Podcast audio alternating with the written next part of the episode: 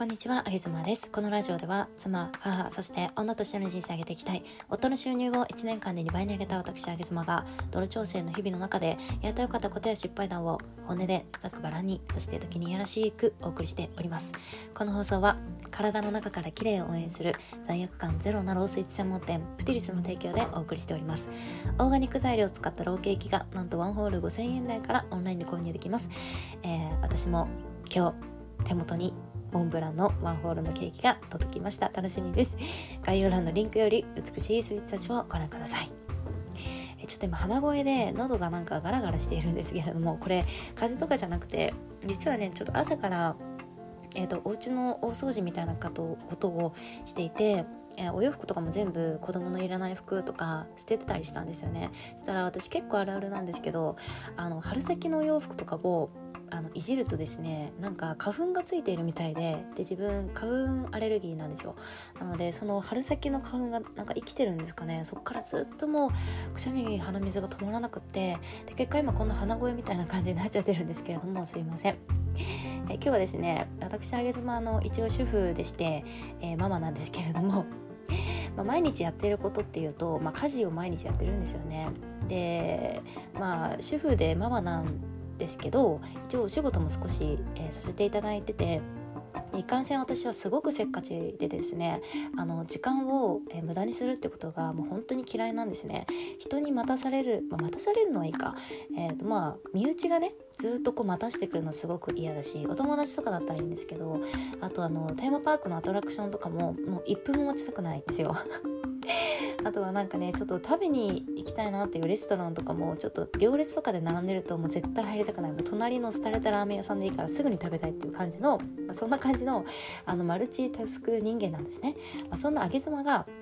えーまあ、実は実はというか家事がすごく苦手なんですけれども料理も全然、うん、うまく作れないしなんかお掃除もねちょっと微妙なんですよね。でもそんなあげ妻が、うん、時間を有効的にかつ面倒、うん、くさい家事は全部捨てているんですが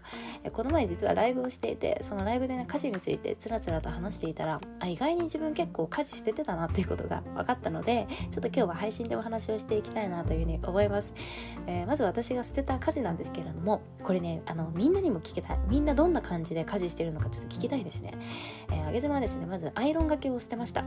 というかもうアイロンとアイロン台を捨てちゃいました。もうやらないと思って。無理だやらないっていうか無理ですね。無理だと思って捨てちゃいました。なんかねライブでも話してたんですけどアイロンってこうかければかけるほどシワになりません？なんか私ねそうなんだけど綺麗にピンとワイシャツを伸ばしたいんだけどなんかやればやるほどシワになってくしなんか暑いしアイロン台とかさちょっと邪魔じゃないですか。だからもう捨てちゃいました。でまあ、我が家にはそんなねこう、うん、なんてでしょう？アイロンをかけるようなものっていうのは特にないんですよ。洋服もハンカチもないし。ワイシャツはまあ旦那ちゃん少しもうでもね23ヶ月に1度ぐらいしか着ないんで全部そういうのはクリーニングでいいなと思って数百円じゃないですか。だからもう出しちゃっております。ていうかさあのアイロンがけって学校で教わりましたっけ？確か小学校中学校あたりで教わったかと思うんですよ。あの家庭科の授業みたいな感じで。で私ね実は小学校の記憶がまるまるなくってまるまるないっていうか小学校5年生ぐらいまで記憶ないんですよね。なんか不思議なんですよ。あの特にこう大きなショッキングな出来事とかで記憶を失ったみたいな感じではなくて多分普通に暮らしていたんだけど普通に記憶ないんですよね。だからアイロンがけを教わったっていう記憶もなくって、まあ、中学校でちょっとね教わった気はするんだけれども、まあ、いかんせんちょっとね何ででしょうアイロンがけをする人生じゃないって多分そこで判断したんでしょうね。全然授業に集中できなくて多分全然違うことを考えていたために私の、うん、アイロンがけスキルはなので、えー、皆無でございます。ということでアイロンがけは捨てました。はい。で次捨てたもの。えー、まあ、これ家事じゃないんですけど私あのハンカチとかティッシュを持ち歩くっていうのを捨てましたね。えー、ハンカチ系もほとんど持っていないしティッシュもポケットティッシュみたいのも、えー、一切持っておりません。でまあ鼻水とか出ている日だったらなんか家から、えー、箱ティッシュからねティッシュを10枚ぐらいパパパッと抜き取って折りたたんでバッグに入れとくんですよ。でまあ10枚あればね鼻水出ようがなんかコーヒーこぼそうがある程度のことは1日ならしのげるのでこの10枚っていうのをやっていますね。だから私はティッシュは基本的に持ち歩きません。ハンカチも、まあ、手洗ったら自然乾燥で乾かしちゃうしうんまあ服とかで拭いちゃいます。ここだけの話。もう洋服で拭いちゃいます。別にそんなねあのいい洋服着てないんでもう洋服でちゃちゃっと拭くかあと自然乾燥。なんか最近本当に風が強い日が多いじゃないですか。だからもう全然自然乾燥ですぐ乾くしいらないなって思いました。でまあ鼻水がね最悪もうダラダラダラダラ垂れてきちゃったとしたら途中からね。したらまあコンビニのトイレとかをお借りしてそれまでちょっと我慢してるそんな感じですね。うん。